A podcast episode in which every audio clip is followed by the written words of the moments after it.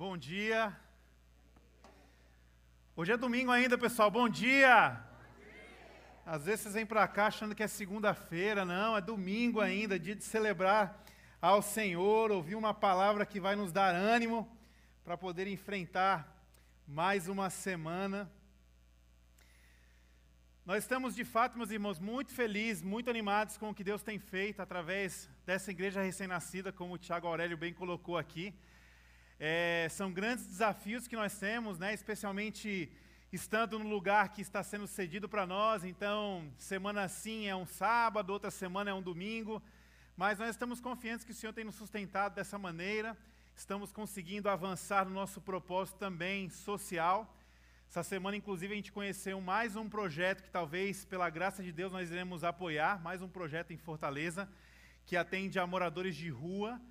Então, é um motivo de oração para a gente estar intercedendo sobre isso. Quem sabe o Senhor vai abrir algumas portas para que a gente possa também ser ponte em mais uma iniciativa. Né? Então, nós estamos atuando no Janguruçu, nas famílias do Janguruçu, do Santa Filomena, através das cestas básicas. É muito importante, o Tiago falou aqui acerca da conferência Oxigênio, essa conferência 100% online. À medida que a gente vai se inscrevendo, as cestas básicas já vão sendo provisionadas. Né? Então, se você tem o interesse de participar, ah, Johan, mas do dia 5 ao dia 10 de julho eu não vou ter essa disposição. Não tem problema, você vai ficar com uma senha e você vai poder assistir ao longo de 12 meses, você vai poder acompanhar todo esse conteúdo é, ministrado. Né? Mas o mais importante é que fazendo a sua inscrição hoje, a, essa cesta básica já é provisionada e já é distribuída. Então, na semana passada já houve uma distribuição no Janguruçu, é, em referência às inscrições da Conferência Oxigênio, como também tem sido, ah, essas cestas têm sido distribuídas também, tanto em Caruaru, como também em Recife, como Natal e também a Belo Horizonte. Então nós estamos muito felizes de poder ser bênção de Deus para a vida de tantas pessoas que precisam num tempo tão é, desafiador como esse. Né? Então, como igreja, nós estamos no Janguruçu, atuando ali, a, a, acompanhando famílias, não só levando a cesta básica, mas também se reunindo ah, numa praça, ministrando a vida de pessoas, de crianças, jovens, mulheres. Estamos também apoiando um projeto chamado Seed Surf, que é uma escolinha de surf que trabalha a espiritualidade ah, de crianças ali do Vicente Pison, ali da Praia do Futuro. E Deus nos deu a graça e nos deu a oportunidade de uma parceria com os Mercadinhos São Luís. Então, toda semana, terça e quinta-feira, nós estamos tendo a chance de fazer uma colheita. O que seria essa colheita? Os alimentos que porventura seriam ah, descartados, então verduras, frutas e hortaliças que seriam descartados não estão mais aptos para venda. Nós então, enquanto igreja, estamos captando esses alimentos que seriam desperdiçados e estamos levando ao Cid Surf. Lá tem uma cozinha e nessa cozinha esse, esse alimento ele é beneficiado. As, as frutas viram polpa de fruta e ah, os legumes e as hortaliças se tornam ingredientes para uma sopa. E através do Seed Surf, esse alimento tem sido usado para alimentar as crianças do projeto, mais de 20 crianças, como também ah, famílias, eles têm levado kits para suas casas. E toda quarta-feira tem sido feito um sopão que atende não só a comunidade, mas também moradores em situação de rua. Então, essa é uma segunda instância da qual nós, enquanto igreja, estamos podendo ter a graça de poder servir. Né? E a terceira instância tem a ver com o que nós queremos fazer no Poço da Draga. Então, o Tiago também já colocou aqui. O Poço da Draga é a primeira comunidade carente da cidade de Fortaleza. Foi estabelecida para que a ponte metálica fosse construída ali no Dragão do Mar. Essa ponte ela foi, ela serviu de porto durante muitos anos até a inauguração do porto de Mucuripe. E ali se tem uma comunidade carente. E nós estamos, como igreja, querendo servir e apoiar a, a comunidade que foi formada para a construção da primeira ponte da cidade. Nós queremos abençoar então essa comunidade com uma base social. E nessa base nós vamos rodar vários projetos de capacitação, projetos também de acompanhamento de crianças, jovens, adolescentes, é, como também ah, nós já estamos fazendo algumas incursões nessa comunidade através do Tavinho, o projeto Black Sheep tem levado palavra para a comunidade, palavra de Deus, e nós como igreja também queremos nos aproximar mais dessa iniciativa, porque nós entendemos que o reino de Deus ele é levado através do amor, do serviço, da generosidade, mas também da palavra. Né? Então, para a graça de Deus, para a glória de Deus, essa igreja que tem engatinhado, está crescendo na sua, no seu entendimento de identidade, de propósito, de missão. E isso ah, só é possível porque ah, vocês entendem isso e vocês estão dizendo sim, amém, vamos junto, confio, conta comigo. E nós já estamos vendo ali no, no, no Posto da Draga doações chegando. Foi muito especial poder ah, ver o que está acontecendo. Com certeza vocês vão ter a chance de testemunhar ainda isso. Mas um breve testemunho. É, nós estivemos lá, essa casa que a Ponte alugou, ela está abandonada há 15 anos. E essa casa é uma casa que a comunidade do Poço da Draga, ela, quando dá 5 e meia da tarde, a comunidade não passa nem em frente. Porque ela é conhecida como a casa do espanto.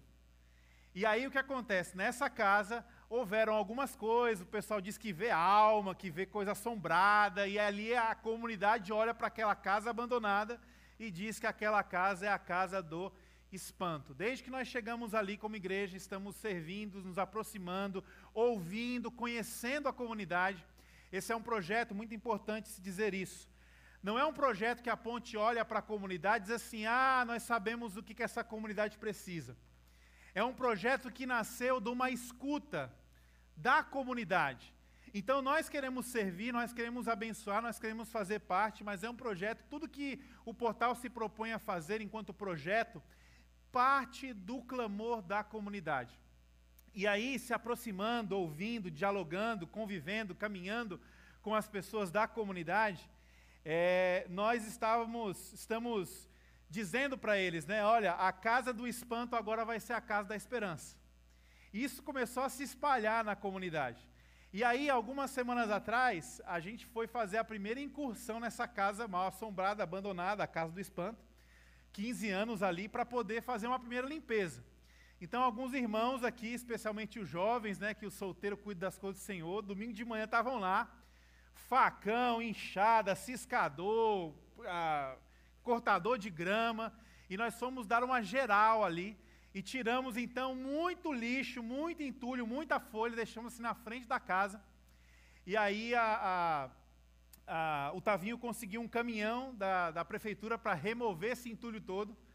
E aí nós não tínhamos as pessoas para remover. E aí eu falei com o pessoal da comunidade e o pessoal falou: não, a gente vai.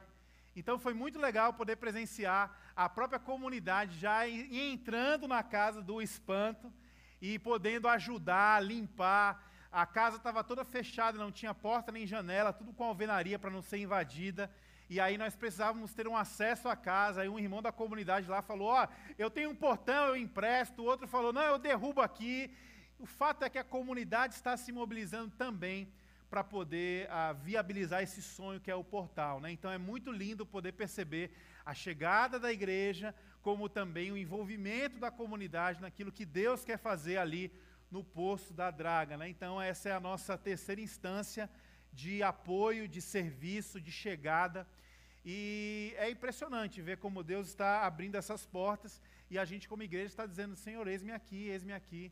Então, muitas coisas estão acontecendo, muito mais acontecerá no nome de Jesus. Né? Então, eu queria dar continuidade com vocês à nossa série Estamos falando sobre tenham bom ânimo. Essa é uma palavra que Jesus nos deixou lá em João capítulo 16, verso 33, quando ele diz: No mundo vocês terão aflições. No mundo vocês terão lutas, dores, sofrimentos, frustrações. No mundo vocês terão esse desafio de, de quando em quando ah, precisar ser consolado, precisar ser cuidado, precisar ser animado. No mundo vocês terão aflições, porém tenham bom ânimo. E aí, quando Jesus está falando tenham bom ânimo, Jesus não está dando uma sugestão, Jesus não está dando uma palestra motivacional, Jesus não está sendo aqui ah, um cara, um técnico do, daquele time, dos seus discípulos. Jesus está imperando, Jesus está ordenando. Ou seja, Jesus está olhando para os seus discípulos e dizendo: olha, no mundo de dor, no mundo de sofrimento, no mundo de aflição, no mundo de frustração, no mundo de tristeza, você vai precisar ter bom ânimo. Isso não é sugestão, isso é ordem.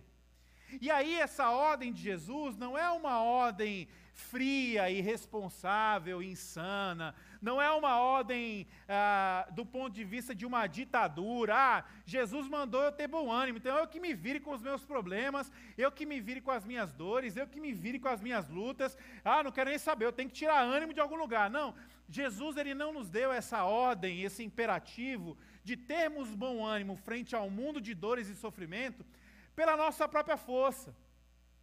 Jesus, quando nos dá um imperativo, quando Jesus nos dá uma ordem, Jesus também nos dá uma promessa. É a mesma coisa que acontece em Mateus capítulo 28, quando Jesus diz assim: Vão por todos os lugares do mundo e preguem o Evangelho. Ensinem as pessoas a obedecerem tudo aquilo que eu vos ensinei e as batizem em nome do Pai, do Filho e do Espírito Santo. Jesus está falando isso para discípulos que estavam inseridos num contexto de muita, muita aflição, porque eram dominados por um império chamado Império Romano.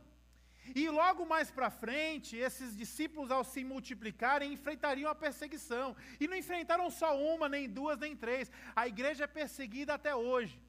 E aí, como é que nós estamos lidando então com uma ordenança? Nós lidamos com a ordenança na perspectiva de uma promessa. Por que, que nós podemos ir por todo mundo? Por que, que nós devemos pregar e podemos pregar o Evangelho para todas as criaturas?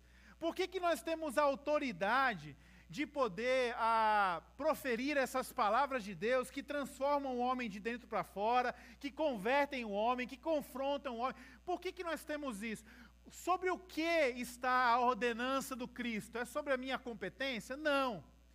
É sobre a minha cabeça? Não. É sobre a minha vida? Não. É sobre o que eu posso fazer? Não. É sobre a sua promessa. Então, em Mateus capítulo 28, ah, quando Jesus manda o povo ir por todo lugar, Jesus está dando uma promessa para eles: e eu estarei com vocês todos os dias. Então, toda a ordenança de Deus, ela também carrega em si uma promessa. Aqui a ordenança é: tenham bom ânimo. E ter bom ânimo é Jesus mandando. E Jesus está mandando por quê? Porque ele nos dá uma esperança e uma promessa de uma referência de quem venceu o mundo. Então, por que, que eu tenho que ter bom ânimo? Isso é uma capacidade que eu tenho de poder olhar o mundo de um novo prisma? Não. Isso é uma capacidade que eu tenho que ter, um couro grosso para aguentar todas as pancadas da minha vida? Não.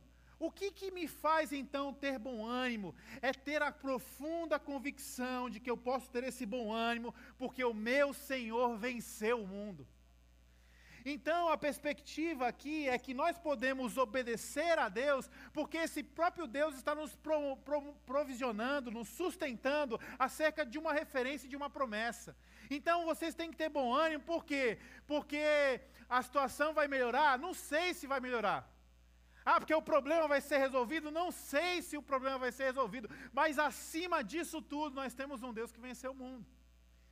Então nós podemos ter esse bom ânimo como uma ordem. E aí nós falamos sobre a vida de Davi na semana passada, Davi na caverna de Adulão. Falamos acerca ah, do que Davi experimentou, vivenciou ao longo da sua trajetória. Falamos sobre a questão da avaliação de perspectiva. O homem tende a avaliar a sua situação com uma sentença, então, se eu estou na caverna, eu perdi tudo, as pessoas querem me matar, peraí, o que, que a situação está dizendo? A situação está dizendo que eu sou um fracassado.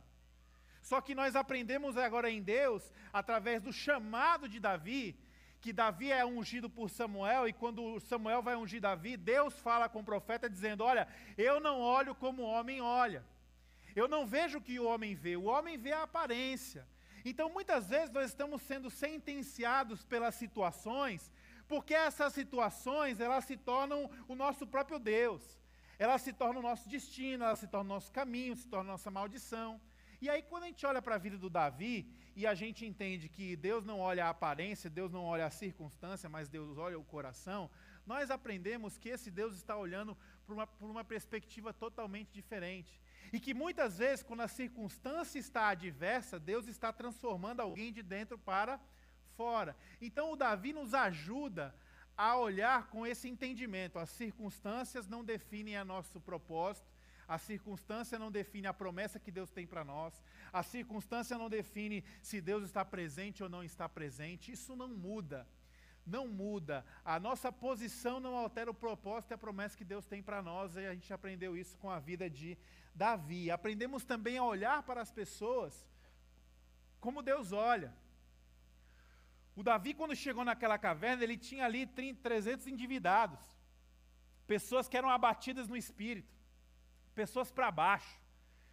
Que é uma coisa ruim, eu, eu já deixei, eu vou fazer até uma, uma confissão para vocês. Eu já deixei de cortar o meu cabelo num, numa barbearia, porque eu ia cortar o meu cabelo e o cara cortava meu ânimo.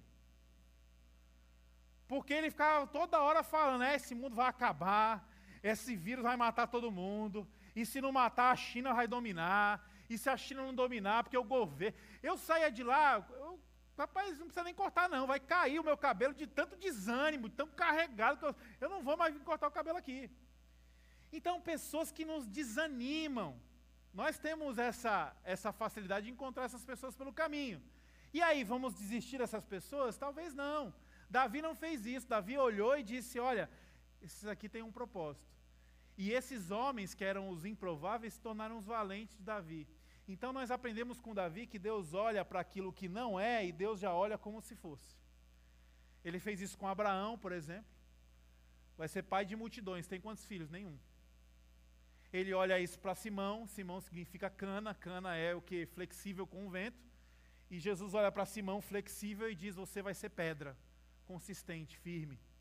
Então nós aprendemos a ter esse olhar, nós temos esse bom ânimo, porque as circunstâncias não definem nosso propósito, nós temos esse bom ânimo porque porque nós podemos olhar de uma perspectiva diferente, não o que, está, mas o que pode ser, e nós aprendemos isso com o próprio Deus. E hoje a gente vai olhar para a vida de mais um desses desencorajados que encontraram no Senhor ânimo. E eu estou falando de um profeta chamado Elias. E eu queria ler com vocês então a 1 Reis, capítulo 19, e nós vamos então meditar acerca da vida do profeta Elias. A Bíblia diz assim, a partir do verso 1. Ora, Acabe contou a Jezabel tudo o que Elias tinha feito e como havia matado todos aqueles profetas à espada. Por isso, Jezabel mandou um mensageiro a Elias para dizer-lhe: Que os deuses me castiguem com todo rigor, se amanhã, nesta hora, eu não fizer com a sua vida o que você fez com a vida deles. Elias teve medo e fugiu para salvar a vida. Em Bérseba de Judá, ele deixou o seu servo e entrou no deserto caminhando um dia. Chegou um de, a um pé de gesta, sentou-se debaixo dele e orou, pedindo a morte. Já tive o bastante, Senhor, tire a minha vida. Não sou melhor do que os meus antepassados. Depois deitou debaixo de uma árvore e dormiu. De repente, um anjo tocou nele e disse: Levante-se e coma. Elias olhou ao redor e ali juntou, e ali junto à sua cabeça havia pão assado sobre brasas quentes e um, um jarro d'água. Ele comeu, bebeu e deitou-se de novo. O anjo do Senhor voltou, tocou nele e disse: Levante-se, coma, pois a sua viagem será muito longa. Então ele se levantou, comeu, bebeu e, fortalecido com aquela comida, viajou quarenta dias e quarenta noites até chegar a Horebe, o monte de Deus. Ali ele entrou numa caverna e passou a noite. E a palavra do Senhor veio a ele: O que você está fazendo aqui, Elias? E ele respondeu: Tenho sido muito zeloso pelo Senhor o Deus dos exércitos. Os israelitas rejeitaram a tua aliança, quebraram os teus altares e mataram os teus profetas à espada. Sou o único que sobrou e agora também estão procurando matar-me.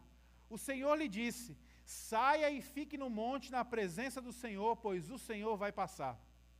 Então veio um vento fortíssimo que separou os montes e esmigalhou as rochas diante do Senhor. Mas o Senhor não estava no vento.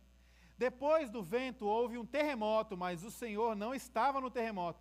Depois do terremoto houve um fogo, mas o Senhor não estava nele. E depois do fogo houve murmúrio de uma brisa suave. Quando Elias ouviu, puxou a capa para cobrir o rosto e saiu e ficou à entrada da caverna. E uma voz lhe perguntou: O que você está fazendo aqui, Elias?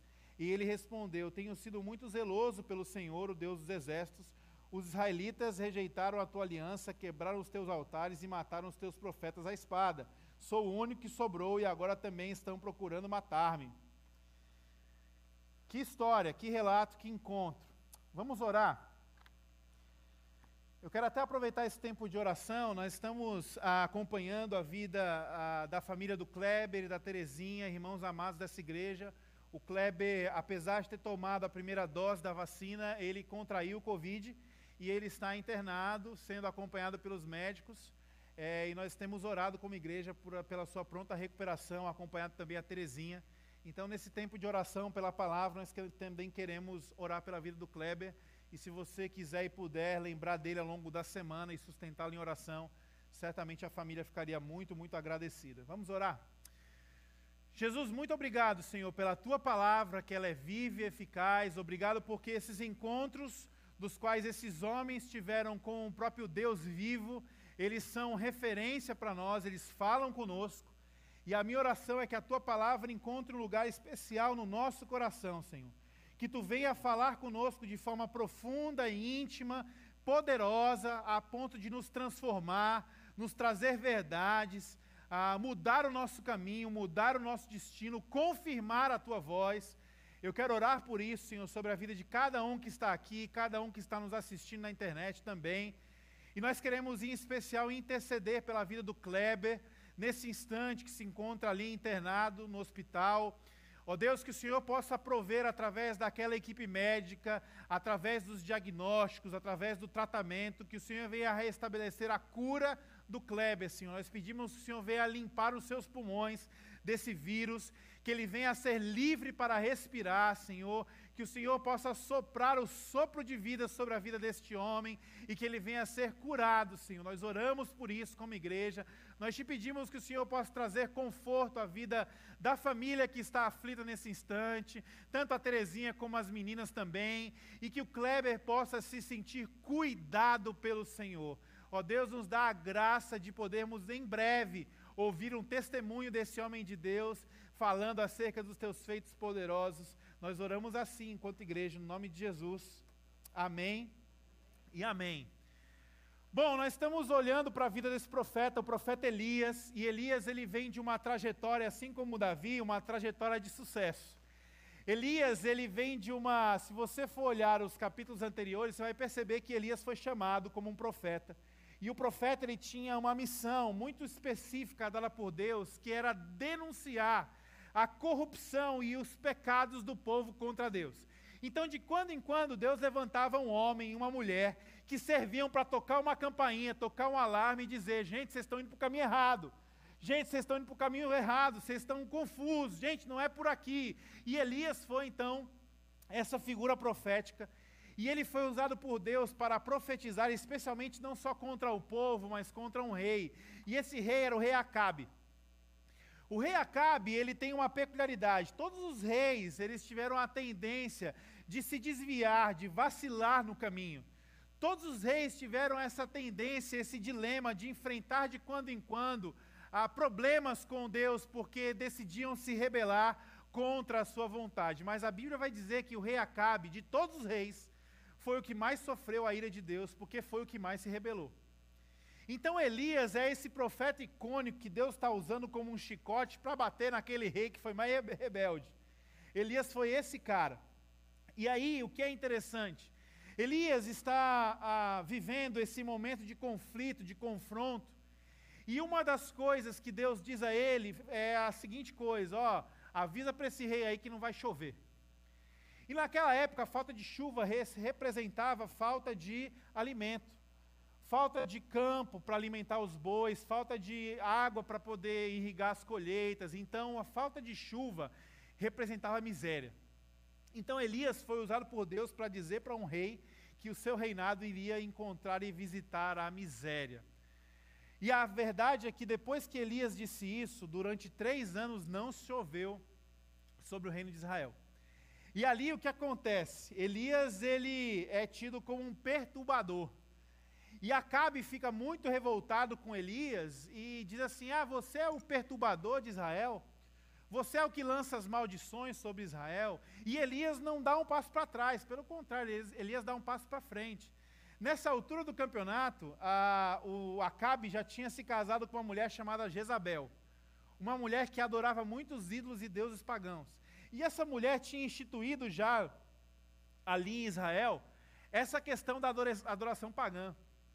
E aí o Elias, ao invés de dar um passo para trás com essa inquisição do rei, ele deu foi um passo para frente. E ele disse assim: faça o seguinte, eu vou mostrar para vocês e para o povo de Israel que vocês estão tudo errado junta aí os seus 450 profetas, vamos fazer um altar. Vocês fazem um altar para os deuses, o Baal aí, eu vou fazer um altar para o meu Deus. E aí vocês começam a adorar, e depois eu vou adorar, e o Deus que consumir esse altar com fogo será o Deus verdadeiro. E assim a Bíblia vai dizer que eles o fizeram. E aí o que acontece? Acontece que está ah, lá Jezabel, Acabe, todo mundo, naquela situação, os caras montam aquele altar, os 450 profetas e começam a clamar, clamar, clamar e nada acontece. Por volta de meio-dia, clamando, nada acontece. A Bíblia diz que eles estavam já em transe, ferindo o seu próprio corpo, derramando sangue, fazendo o que era possível para chamar a atenção do Baal e nada acontecia. E aí Elias, ao invés de dar um passo para trás, ele dá outro passo para frente. E ele diz assim: ah, faz o seguinte, pessoal, grita mais alto aí, porque eu acho que esse Deus de vocês está dormindo. Ou ele deve estar ocupado com alguma coisa, faz mais barulho aí. E nada desse Deus respondeu, até que chegou agora a vez do Elias fazer a sua oração para ver se o seu Deus consumiria aquele sacrifício naquele altar. E na hora de fazer isso, Elias falou o seguinte: Ó, oh, antes de eu fazer a minha oração aqui, pega ali umas, uns jarros de água, molha. E os caras fizeram isso quatro vezes encharcaram todo o cordeiro, encharcaram a lenha, até ficar água ao redor assim do altar. E aí Elias fez a sua oração, invocou o seu Deus, e a Bíblia diz que Deus consumiu aquele altar com fogo, a ponto de que até mesmo a água que estava ao redor ali, ela evaporou. E aí, diante disso, aquele povo todo de Israel se arrepende, se curva ao Senhor, e, e Elias dá mais um passo para frente. Agora que vocês estão aceitando a Deus, vamos matar esses caras. E aí a Bíblia vai dizer que Elias mata todos esses profetas à espada. E aí, agora, nesse momento, nós entramos em 1 Reis 19. Jezabel está sabendo, através de Acabe, que Elias fez esse circo todo. E no fim matou os seus profetas. E aí a Jezabel diz: Ah, é? Pois então eu vou. Eu quero que os deuses me castiguem se eu não fizer a mesma coisa com ele. E aí, nesse instante, o Elias ele sai fugido. Ele sai com medo, o medo da morte. E ali, agora, nós estamos acompanhando Elias numa trajetória que é muito parecida com a minha e com a sua trajetória.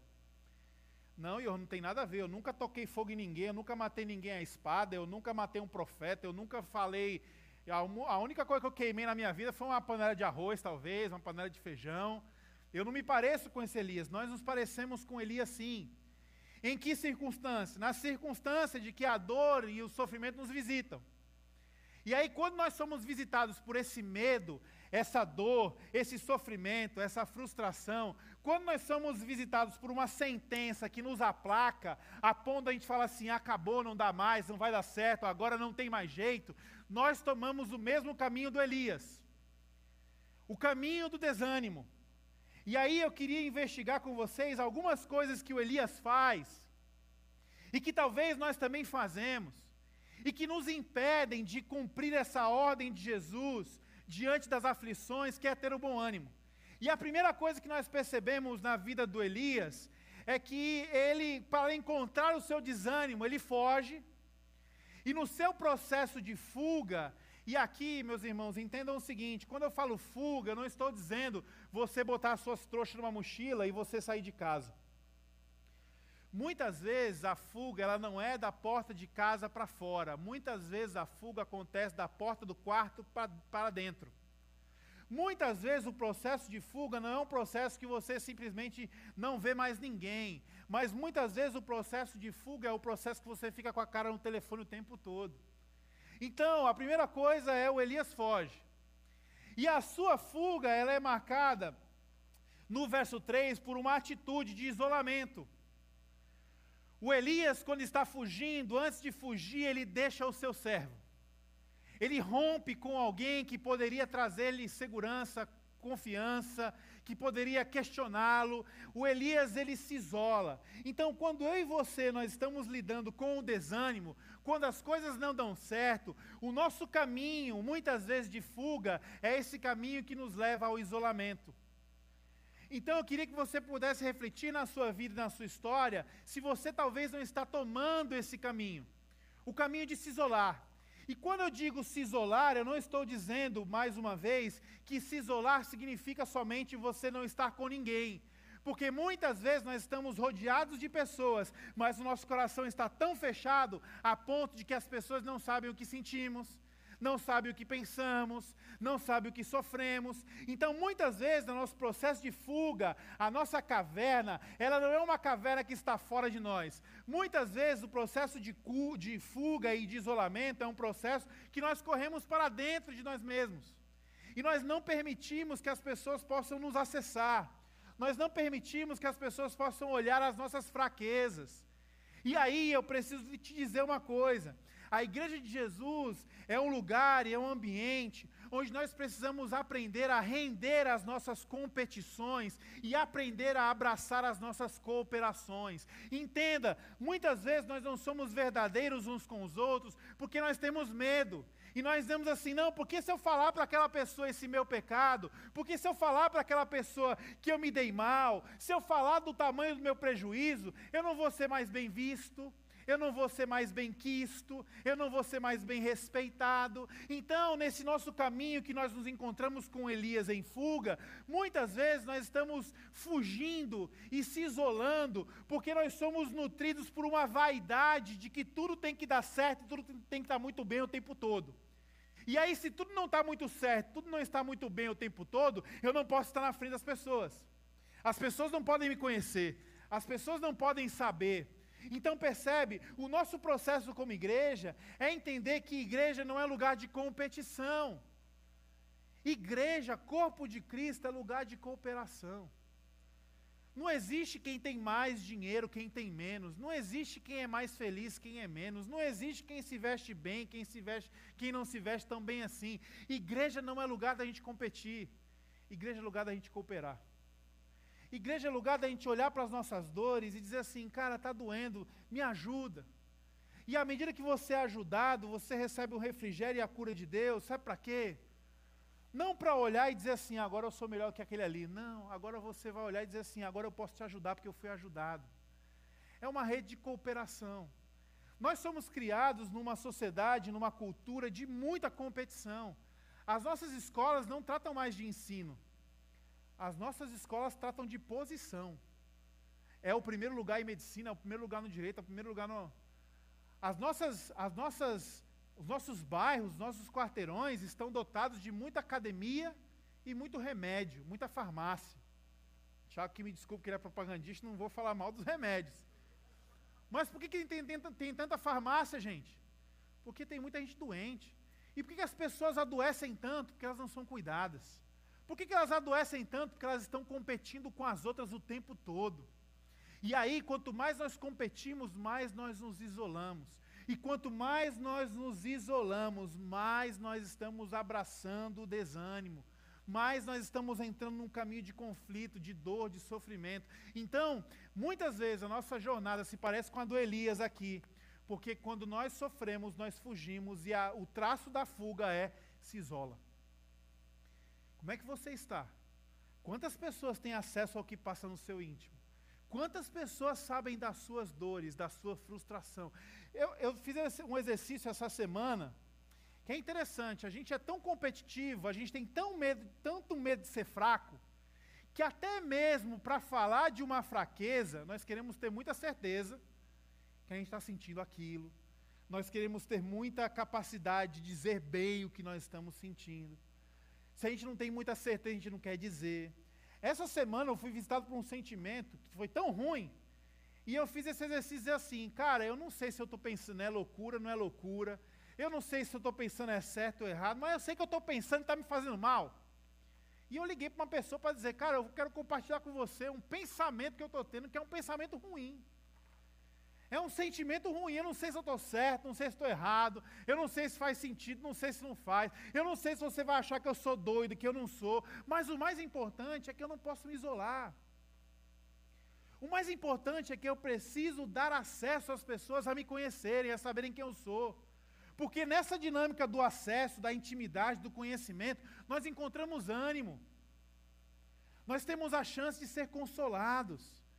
É por isso que Tiago fala que o nosso processo de confissão de pecado é um processo comunitário. Tiago capítulo 5 vai falar: quando vocês pecarem, vocês devem confessar os seus pecados uns aos outros, orar uns pelos outros para que sejam curados. Às vezes a gente fica olhando e dizendo assim: é, as pessoas religiosas vão numa igreja para falar com um sacerdote, nem vê o sacerdote falar dos seus pecados. E a gente que não fala dos nossos pecados para ninguém? E a gente que não tem coragem de dizer o nome dos nossos pecados? Esse processo é um processo que nos leva para a via do desânimo, o isolamento. Se fechar, se enclausurar. A primeira coisa que nós podemos é, encontrar na nossa jornada, que se parece com a jornada do Elias, é exatamente a fuga e o isolamento. A segunda coisa que nós encontramos é na oração do Elias. Ele se isola, e aí, quando ele se isola, ele vai fazer uma oração. E a oração que ele vai fazer, percebe, uma coisa, meus irmãos, minhas irmãs, é você estar em solitude. Uma coisa é você entender que você tem uma intimidade com Deus e que de quando em quando essa intimidade ela é cultivada realmente no quarto fechado. E não tem problema em relação a isso. Não tem problema em você buscar a Deus sozinho. De quando em quando não tem, não tem problema. O problema é você reduzir a sua espiritualidade somente a você e esse Deus. Porque nós compreendemos biblicamente que nossa jornada de fé, ela acontece no sentido de que eu consigo ouvir a voz de Deus, eu consigo perceber o amor de Deus, à medida que eu escuto a voz dos outros, eu percebo o amor dos outros.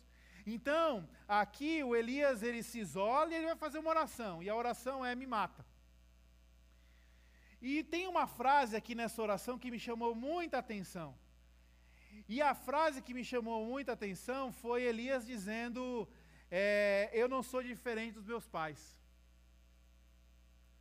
Me mata porque eu não sou, eu sou, eu sou a mesma coisa dos meus antepassados. Irmãos, essa frase pode revelar para a gente que nós podemos seguir por um caminho de muito desânimo, porque esse caminho não é o nosso caminho. Muitas vezes, quando nós somos assolados pela dor e pelo sofrimento, nós somos levados para esse vale das comparações. Muitas vezes nós estamos já abatidos e desanimados, e nós ficamos mais desanimados ainda, sabe por quê? Porque a gente, no meio do nosso desânimo, ao invés de fechar os nossos olhos, ao invés de dobrar os nossos joelhos, ao invés de buscar o consolo que vem de Deus, ao invés de pensar naquele que venceu o mundo, sabe o que a gente faz? No meio do nosso desânimo, a gente abre os nossos olhos, a gente consegue ter a capacidade de olhar para a vida do outro e dizer: está vendo? Vivemos sobre estigmas, vivemos sobre comparações. Me mata porque eu não sou melhor do que os meus pais. E quem disse que você tinha que ser melhor que alguém? E quem disse que a sua vida deveria ser balizada sobre a vida de uma outra pessoa? E quem diz que você deveria responder os sonhos, os anseios e os desejos de um pai e de uma mãe? Quem disse?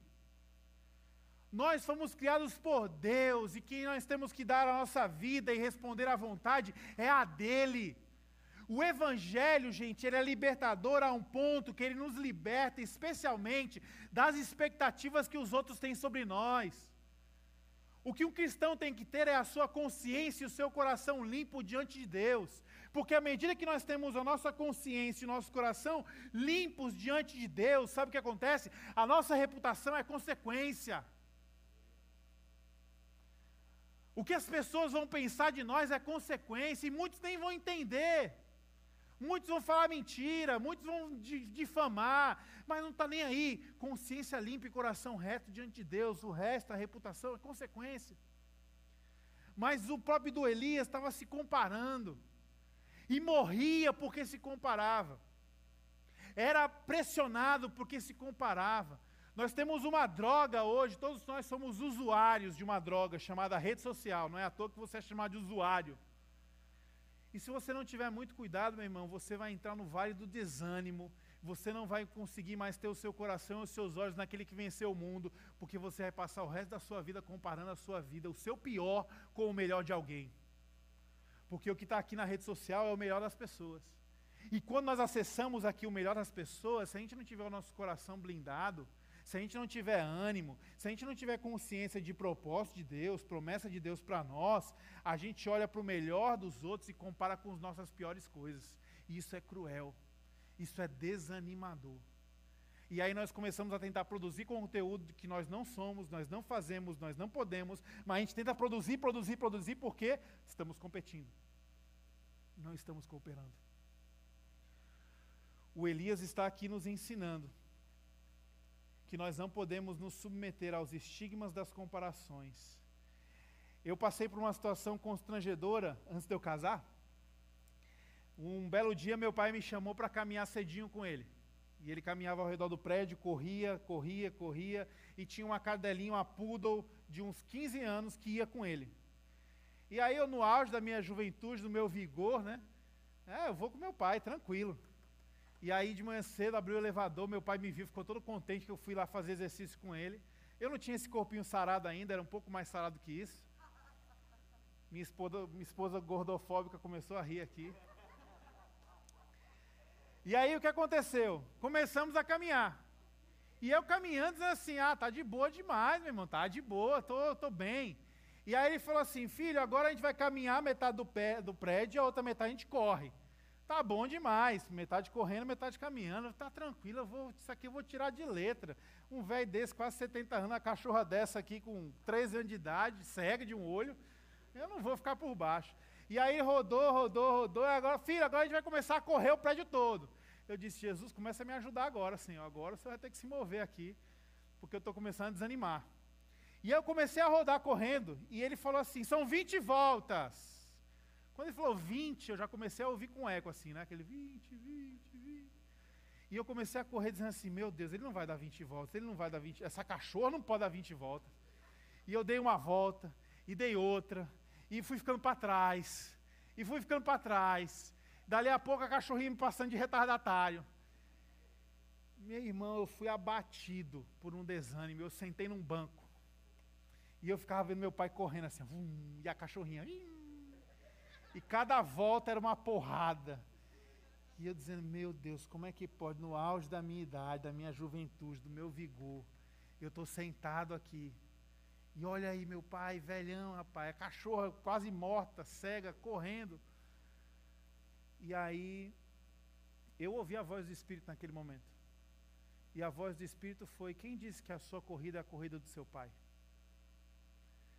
Quem disse que a sua corrida é a corrida do seu pai? Meus irmãos, com certeza eu tenho que ter uma vida saudável, com certeza eu devo me inspirar no meu pai, com certeza meu pai pode ser um referencial para mim em relação a correr com uma cachorra de 12 anos, com certeza. Mas Deus tem uma caminhada para mim, Deus tem uma caminhada para você, Deus tem um chamado para mim, Deus tem um chamado para você. E muitas vezes nós deixamos de vivenciar o chamado de Deus porque nós estamos olhando para o chamado do outro. E a gente desanima. Muitas vezes nós olhamos para aqueles que têm sucesso do nosso ponto de vista e a gente anula tudo que Deus quer fazer através de nós, porque nós não somos aquelas pessoas. E a gente desanima. Em nome de Jesus, Deus tem uma corrida para você. Deus tem um caminho para você. Deus tem um chamado para você. Você não precisa ficar olhando para a corrida do outro. Você não precisa ficar olhando para o caminho do outro. O pobre do Elias se desanimou porque se isolou. Provérbios 18:1 diz isso. O que se isola insurge contra a sabedoria. Olha aí. O que se isola insurge-se contra a sabedoria. Se revolta contra a sabedoria. E agora, nós estamos falando sobre aqueles que se comparam. E Provérbios 13, 12, ele diz uma coisa interessante: a esperança adiada entristece o coração. O que, que, é, que, que o provérbio está dizendo? O que, que é a esperança adiada? É a expectativa. É você gerar expectativa em coisas que Deus não te chamou para ser, Deus não te chamou para fazer, Deus não te chamou para conquistar, e você começa a gerar uma expectativa que você tem que ser aquilo que Deus não te chamou para ser. Você começa a gerar uma expectativa que você tem que ir para onde Deus não te chamou para ir. E você começa a gerar uma expectativa que Deus chamou para fazer o que você nunca foi chamado para fazer. O que, que isso faz? Entristece o nosso coração. E aí, essas duas coisas, esses dois caminhos, que nos encontram com Elias nesse caminho de fuga, nos gera a terceira coisa, que aí é o que talvez multiplica exponencialmente o nosso desânimo, que é uma percepção deturpada. Por que que Deus, quando ele cria o ser humano, ele cria o ser humano com esse senso de cooperação? Vocês são imagem e semelhança de Deus. Façamos o homem a nossa imagem e semelhança. O que seria isso?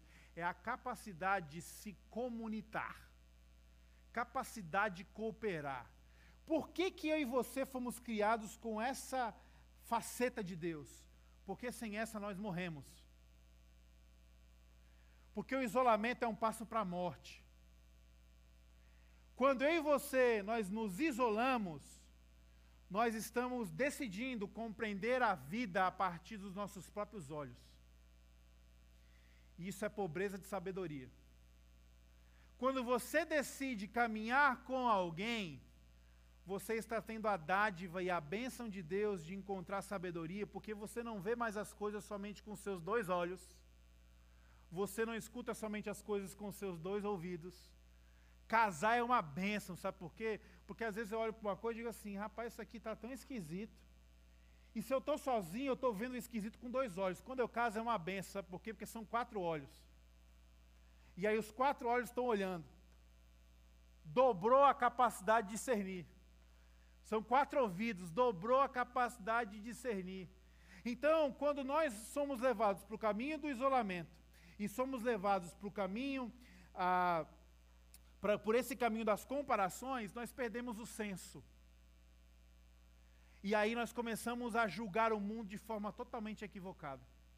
E aí olha o que Elias fez, é o que nós fazemos. Quando você está desanimado, você não quer ver ninguém. Você se insurgiu contra a sabedoria. Quando você está desanimado, você começou a se comparar com os outros.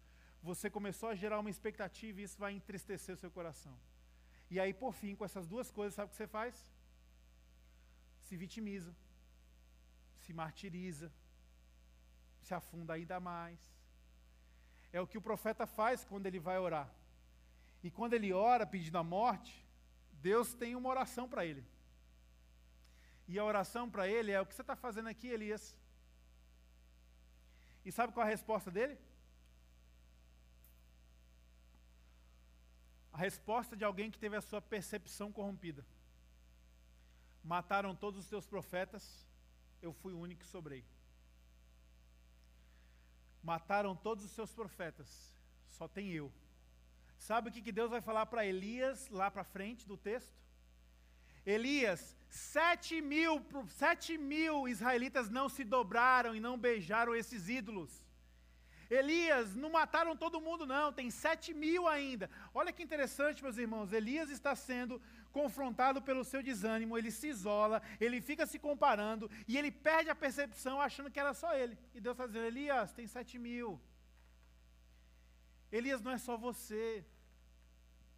Então, quando nós nos isolamos, nós perdemos a capacidade de discernir as coisas, porque nós somos dotados por esse, tomados por esse desânimo.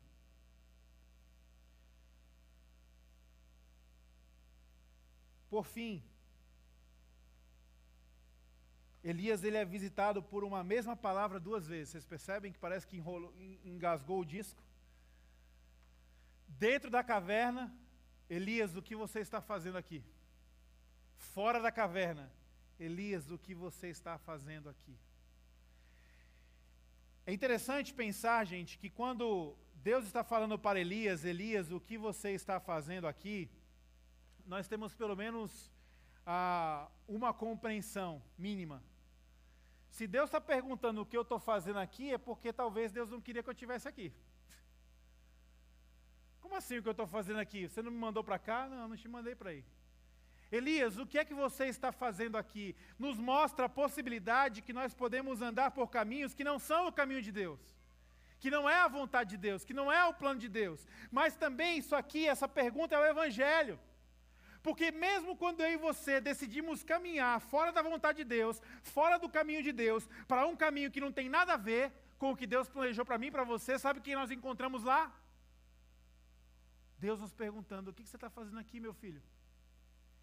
Espera aí, Deus, se a, se a, vontade de Deus não é que eu estivesse aqui, como é que você está aqui então? Eu estou aqui porque você está aqui. O entendimento aqui não é somente que Deus está em todo lugar, como o Salmo 137, 139 nos diz. O entendimento aqui é que Deus está perguntando para Elias: por que, que você está aqui? No sentido de, por que, que você me trouxe aqui, Elias? Então nós encontraremos ânimo a partir do momento que eu e você entendemos essa grande verdade. A sua vida não está na mão de Acabe. A sua vida não está na mão de um outro homem. A sua vida não está na mão de uma potestade maligna, porque Jezabel é tida como o diabo, o Satanás, o símbolo do mal. A sua vida não está na mão de homem, a sua vida não está na mão do símbolo do mal, a sua vida está nas mãos de Deus. Se você se desvia do caminho e vai para onde Deus não quer que você vá, ali você vai encontrar o evangelho nessa pergunta: Meu filho, o que que você está fazendo aqui? Você se distanciou? Você desistiu? Você estragou tudo? Você está se vendo no lugar que você não queria estar. Poxa, eu não fiz nada, mas eu estou nesse lugar ruim aqui. Deus está dizendo: o que, que você está fazendo aqui, meu filho? E quando Deus faz essa pergunta, Ele nos dá a chance de uma resposta. Ele não nos dá um julgamento dizendo: você pegou o caminho errado, desgraçado, agora vai sofrer na minha mão. Você fez o que eu não queria que você fizesse, agora eu vou te abandonar. Jesus, Deus não está dando aqui para Elias uma condenação, Deus está fazendo aqui uma pergunta, é um convite. O que, que você está fazendo aqui, meu filho? Quando eu e você nós chegarmos nos vales de profunda, de profundo, profunda dor e sofrimento, nós poderemos ter esse convite de Deus. E esse convite é o que, que você está fazendo aqui. E isso representa uma oportunidade. Você não precisa responder. Você não está preso a responder pelo que sente. Você não está preso a responder pelo que vê. Você está livre para responder essa pergunta: O que, que você está fazendo aqui? E aí, diante da dor e do sofrimento e do desânimo, você pode dizer: Eu estou fazendo aqui, eu vim morrer. Você pode dizer: Eu sou inocente. Você pode dizer: Você que tem que responder o que eu estou fazendo aqui, a culpa é sua. Você pode dizer isso. Ou você pode dizer: Eu não sei o que eu estou fazendo aqui, mas eu estou crescendo. Eu não sei o que eu estou fazendo aqui nesse momento, eu nem entendo o que está acontecendo, mas eu estou decidindo te adorar. Está doendo, eu não, não sei como eu cheguei aqui, mas eu estou decidindo ser quebrantado pelo Espírito de Deus. Eu estou decidindo aqui nesse lugar onde eu estou, eu estou me permitindo ser amado. Eu estou pedindo ajuda. A história de Elias nos ajuda a primeiro avaliar onde nós estamos. Onde você está, meu irmão e minha irmã? E onde você estiver, ali vai vir a pergunta do Evangelho: O que é que você está fazendo aqui? E essa pergunta te dá a chance de você responder. Como você responde isso? Porque a grande questão, meus irmãos e minhas irmãs, não é o que acontece. A grande questão é como nós vamos reagir ao que está acontecendo. A Yuli terminou cantando uma música que eu acho muito legal. E essa música ela é inspirada nessa ideia do Salmo 139. Montei minha cama no mais profundo abismo, ali tu está. Se eu montar a minha cama lá no topo da montanha, ali tu estará. Salmo 139 nos ensina essa verdade. Como é que nós podemos ter bom ânimo no meio da dor? sabendo que o lá é o aqui de Deus, sabendo que eu não sei quando é que eu vou chegar em ter que lidar com a morte mais uma vez. Eu já tive que lidar com isso. Eu não sei o que eu vou fazer quando eu perder essa pessoa que eu tanto amo. Mas eu sei que o lá, que eu não entendo, que eu não sei, que eu não conheço, aquele lá é o aqui de Deus. Quando Jesus nos ensina a orar o pão nosso, o pão nosso de cada dia nos dai hoje, esse princípio da provisão de Deus, entenda isso em nome de Jesus. Se você hoje não está passando pela dor, para que, que Deus vai lhe provisionar a força para enfrentar uma dor da qual você não passa?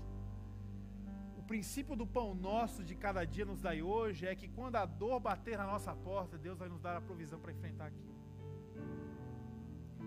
Não sei o que é lidar com a morte de alguém que eu amo, mas eu sei que no dia que eu tiver que lidar com isso, o pão nosso de cada dia Deus vai me dar, e eu vou vencer isso. 1 Pedro capítulo 5 nos diz isso. Se humilhem debaixo da poderosa mão de Deus, que Ele vos exaltará. Talvez são dois verbos que não são tão felizes na sua interpretação. Se humilhar não significa você se rasgar, você encenar, você chorar, você gritar. Se humilhar significa você se refugiar.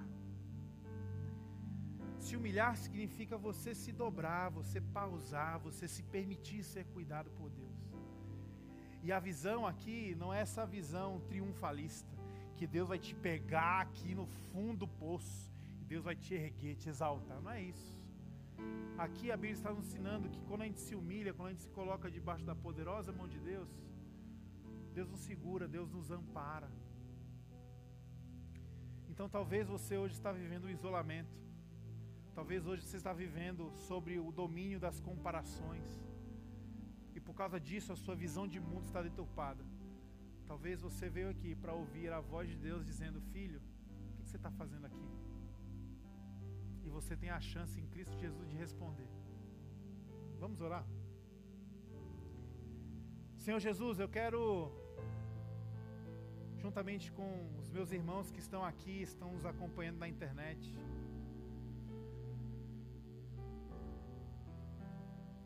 Eu quero dar um passo em direção ao Senhor, saindo do meu isolamento. Quero ter a coragem de abrir as portas do meu coração para que as pessoas que me amam tenham acesso àquilo que eu penso, àquilo que eu sinto, àquilo que eu acho, àquilo que acontece. Ó oh Deus, o Senhor pediu para Elias fazer o caminho de volta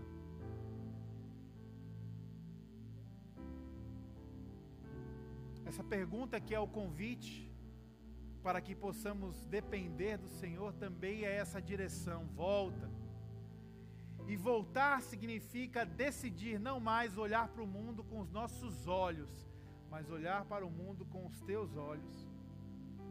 Voltar por esse caminho significa que eu não sou mais escravo das comparações. Eu sou livre para trilhar o caminho que Deus tem para mim. voltar pelo mesmo caminho é reencontrar as pessoas que eu abandonei, que eu me isolei, e dar acesso a elas à minha vida, acolhê-las, caminhar junto. E talvez essa manhã o Senhor nos trouxe para cá, para que nós pudéssemos responder essa pergunta, no entendimento de que Cristo Jesus tem um caminho para nós. Queremos te adorar nesse instante nome santo de Jesus.